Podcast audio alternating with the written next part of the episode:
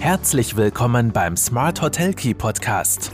Von den Besten lernen, Akzente setzen und in die Umsetzung kommen. Smart Hotel Key und du hast immer den richtigen Schlüssel in der Hand.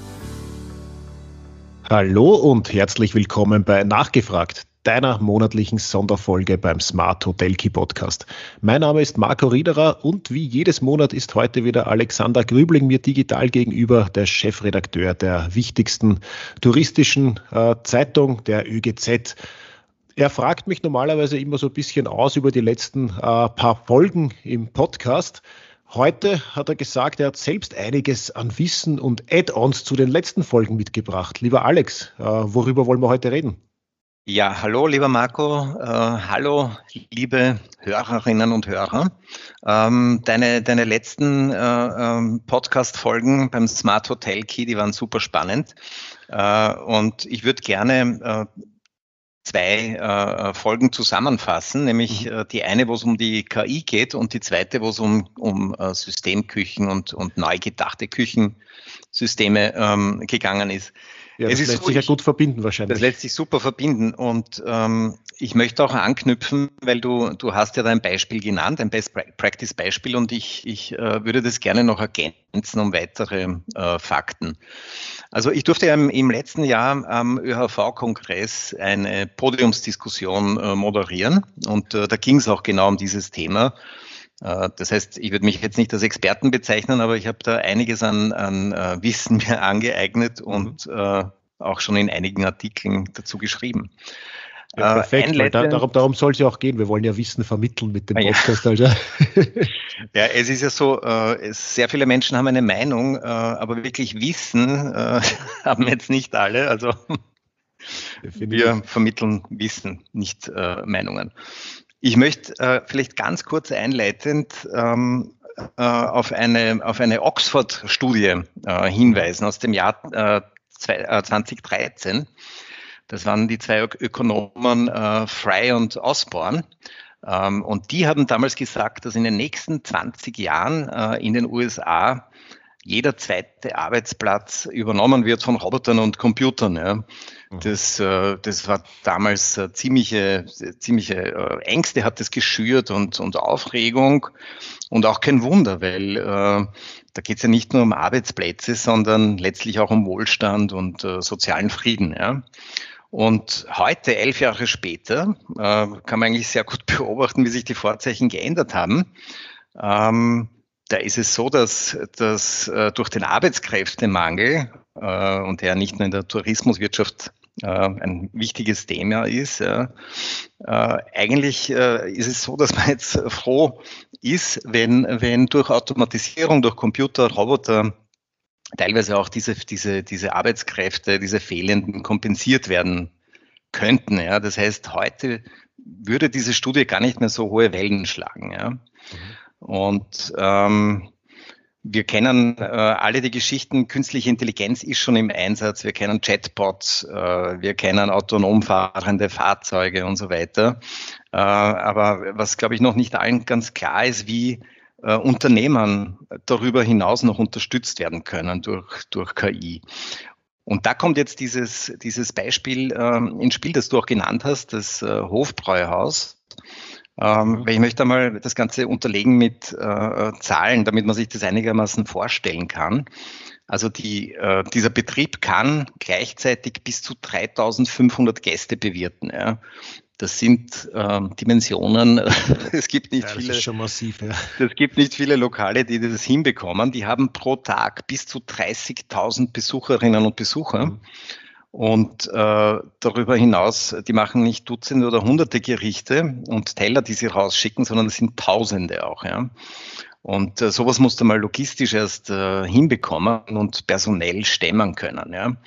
Und on top äh, 100 Stammtische, stell dir das mal vor. Also da ist, ja. da ist wirklich was los. Und, äh, und die, die konnten nicht mehr anders, die haben den Betrieb komplett umgestellt. Ja. Also weg von, der, von, von diesem Überlastungsszenario in, in äh, ein Entlastungsszenario. Und ähm, interessanterweise die, äh, also ich meine, da sieht man auch einmal, wie schnell man an ein Limit kommen kann. Und ich glaube, diese Erfahrung machen ja durchaus äh, auch Betriebe, die nicht so groß sind. Und äh, was da auch eine Rolle spielt bei diesem Thema sind diese intuitiven, emotionalen Entscheidungen, die durch Personal getroffen werden. Äh, und äh, das ist äh, bei einem Betrieb dieser Größe äh, ist es ein ganz entscheidender Faktor, was den Betriebserfolg angeht. Ja. Und äh, das sollte man eigentlich nach Möglichkeit ausklammern und das haben die auch getan. Ähm, die, ähm, also Sie ah, haben. Wie, wie, wie klammert man das aus, wenn da so viele Leute wahrscheinlich involviert sind in solche Prozesse? Ich stelle mir das gar nicht so einfach vor. Naja, Sie haben, äh, da möchte ich später noch äh, ja. dazu kommen. Das kann man schon ausklammern. Ähm, da geht es ums Bestellwesen zum Beispiel, mhm. ums Essen und so weiter. Aber dazu komme ich noch. Ja? ja super. Ähm, Fakt ist, um das ein bisschen vorwegzunehmen, äh, sie konnten, sie konnten äh, wirklich massiv den Personalaufwand äh, zurückfahren. Und das Ganze muss man sich so vorstellen, es gibt zwei Plattformen. Ja? Also Profis in Produktionsanlagen, die handwerklich arbeiten. Sprich, das sind äh, äh Köche und äh, äh, also ausgebildetes Personal, das zu normalen Uhrzeiten, sprich 9-to-5-Jobs, äh, Speisen vorbereitet. Äh, das heißt, es wird nicht mehr so wie früher gekocht einfach in, im äh, Hofbräuhaus, sondern das meiste wird vorbereitet mhm. und äh, äh, schließlich nur noch äh, finalisiert und äh, das Mise en place wird dort gemacht. Ja. Das heißt, externe Produktionsküche und hier spielt die künstliche Intelligenz eine, eine, eine, eine Hauptrolle. Ja. Ähm, die, die Portionen sind vorportioniert. Äh, die kommen aus dieser externen Küche, wo Köche angestellt sind und äh, Montag bis Freitag arbeiten. Ja. Mhm. Das heißt, die sind schon mal vom Grund auf äh, zufriedener und müssen nicht nachts arbeiten, können das Wochenende mit den Familien verbringen. Ja. Und in der Hofbräuhausküche selbst äh, arbeiten hauptsächlich nur noch ungelernte Kräfte. Und ähm, jetzt kommt die KI ins Spiel. Also wie, wie sieht da die Leistung aus? Ja? Ähm, die, äh, also der Gastronom äh, hat normalerweise das Problem, dass er, dass er eine große Menge an Waren irgendwie an den Gast bringen will. Ja? Und da gibt es Studien dazu, die werden, diese Ware wird bis zu achtmal bewegt. Sprich, also vom Ausladen in, äh, vom LKW, bis es dann wirklich als äh, fertiges Gericht am Tisch steht. Und diesen Aufwand kann die KI äh, massiv äh, reduzieren. Ja? Also um wieder aufs äh, Hofbräuhaus zu kommen. Diese ähm, handwerklich produzierten äh, Speisen äh, werden ähm, finalisiert. Also die Mitarbeiter, die vorher zum Beispiel in der Spülküche gearbeitet haben und eigentlich nie Wertschätzung äh, bekommen, äh, wenn man ehrlich ist, stehen nach einer Einschulung jetzt auf dem Küchenposten und finalisieren Gerichte. Ja? Das heißt, äh, dort sind nicht mehr wirklich äh, Köche am Werk in der Küche selbst. Aber auch da muss man dazu sagen, das sind ja diese, diese Finalisierung, die du ansprichst, das ist ja der letzte Prozessschritt, der ist ja auch genau. standardisiert. Da gibt es ja keinen, keinen, genau. keinen kreativen Freiraum mehr für, die, für den einzelnen Mitarbeiter. Geht ja auch nicht bei 3500 genau. maximal Gästen gleichzeitig. Ne? Also das, äh, das, das Gericht Gulasch zum Beispiel wird von ihm nur noch aufgewärmt. Das Schnitzel wird schon rausgebacken, aber das ist schon fix und fertig paniert beispielsweise. Mhm. Ja. Und äh, die KI ähm, lernt aus Daten der Vergangenheit und das ist dort das Spannende, äh, sprich die KI weiß, wie viele Gäste sind an bestimmten Wochentagen ähm, äh, zu Gast und äh, das wird kombiniert äh, mit Wettervorhersagen, mit Veranstaltungen, mit äh, Ankunftsdaten vom Flughafen, mit Buchungen. Jedenfalls lässt sich die KI nicht von Emotionen steuern, so wie, so wie ein Mitarbeiter, der vielleicht äh, Streit hatte oder der einen schlechten Tag hat und äh, irgendwie so äh, emotional bestellt. Und äh, beim Hofbräuhaus kann die Gästefrequenz mit einer 95-prozentigen Genauigkeit vorhergesagt werden. Ja. Das sind zwar nicht 100, aber das ist besser, als es jeder Mensch kann und okay. das bis zu drei Tage im Voraus. Ja. Das ist und schon sehr spannend. Ja. Das, ist, das ist schon hart, ja. Und äh, es macht natürlich einen Unterschied, spielt Bayern München zu Hause oder kommen viele Urlaubsflieger aus Asien oder ist ein Unwetter im Anmarsch. Und äh, je nachdem bestellt die KI selbstständig diese Speisen aus der Prozessküche. Ja. diese, diese Vorhersagen erleichtern natürlich dann auch die Dienstplanung. Mhm. Und äh, also 95-prozentige Treffsicherheit, das ist schon, das ist schon sehr, sehr gut. Ja. Also es ist eigentlich äh, fast zu schön, um wahr zu sein. Also ich bin da, wenn ich diese Zahl höre, bin ich jetzt einmal grundskeptisch, aber es sind ja Tatsachen, die dort mhm. gemessen wurden. Ja. Also ich, ich glaube da das schon, aber es ist eigentlich ein Wahnsinn, gell? weil wir glauben, und das, ich glaube, das ist der große Unterschied. Äh, natürlich lassen wir uns von Emotionen leiten und wenn wir sagen, äh, heute regnet es und es ist windig, na, da kommt eh keiner.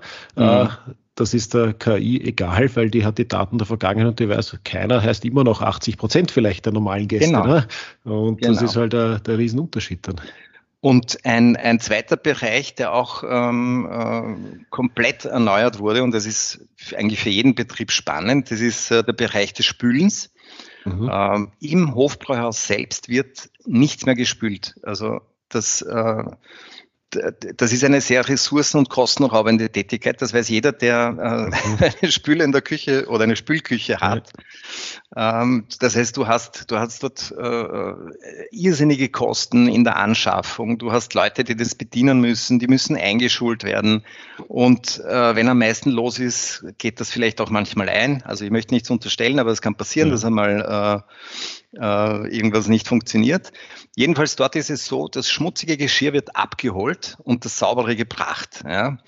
Das hat äh, im Fall des Hofbräuhauses den Geschirrbruch um 80 Prozent äh, reduziert.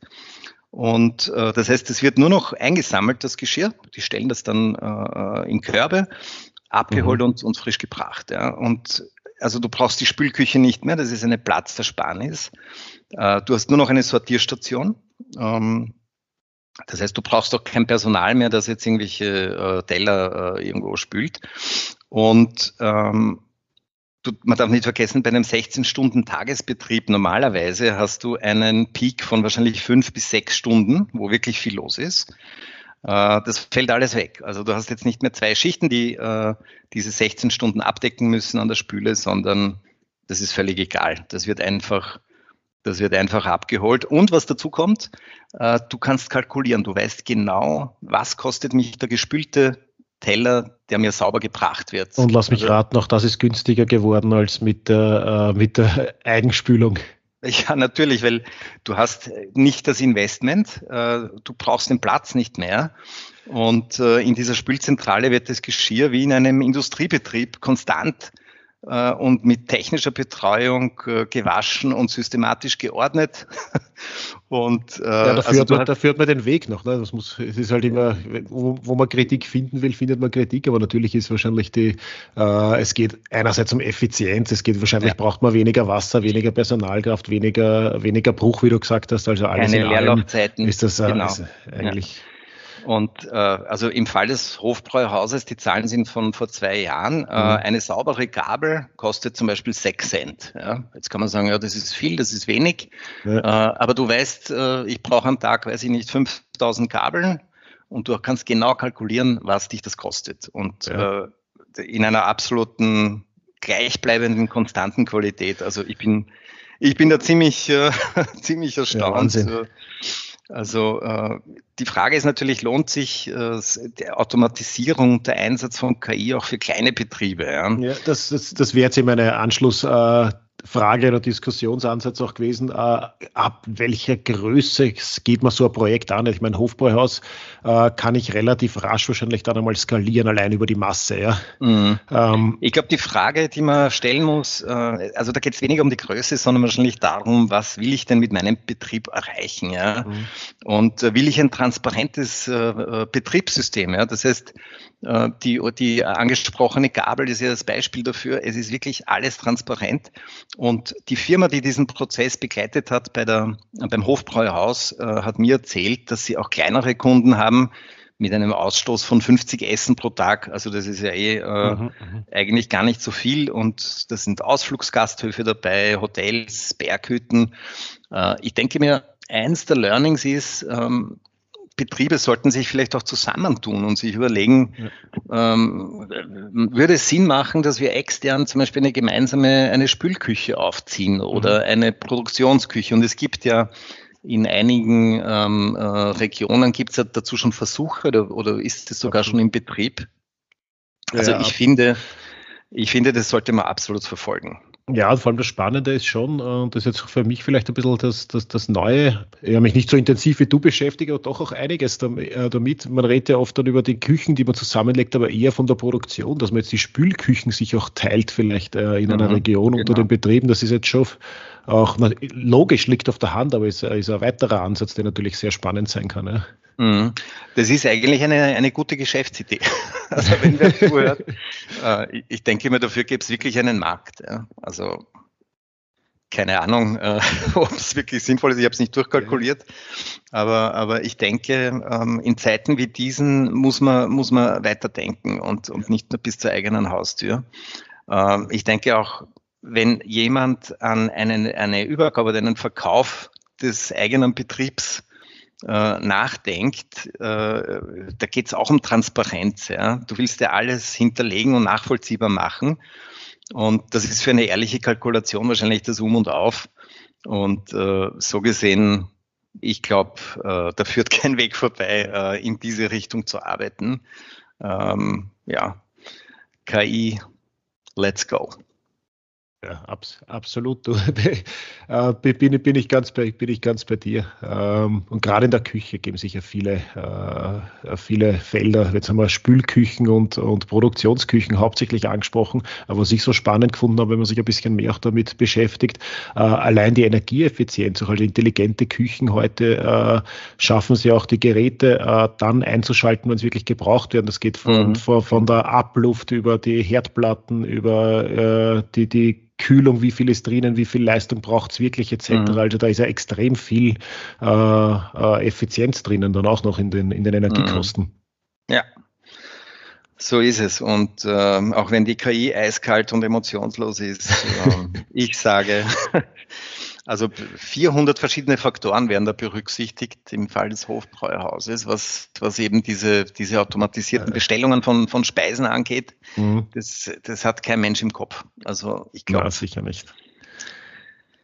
Ja, das wäre es von mir. Sehr, äh, sehr, sehr spannend. Su, su, su, super Ergänzungen zu den letzten äh, zwei Wochen. Vielen Dank, lieber, lieber ja, Alex. Ich glaube, das passt. Und jeder, jeder, der die letzten äh, Folgen gehört hat und heute vielleicht die nachgefragt Folge hört, äh, darf sich freuen, da noch ein bisschen mehr Expertise erhalten zu haben. Also das ist schon, so soll es sein. Das, so macht es so macht's Freude, äh, sich weiter auszutauschen und an den Themen dran zu bleiben.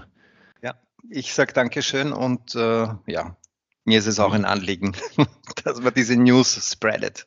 Unbedingt. Äh, den Artikel, den du angesprochen hast über, über die Systematik im Hofbräuhaus, äh, vielleicht, verlink, ja, vielleicht verlinken wir den sogar noch in den ja. Shownotes. Das mhm. wäre, glaube ich, ja. ganz gut. Ja. Okay, mache ich gern. Super, Alex. Vielen lieben Dank und Danke bis dir, zum Marco. nächsten Mal. Bis bald. Tschüss.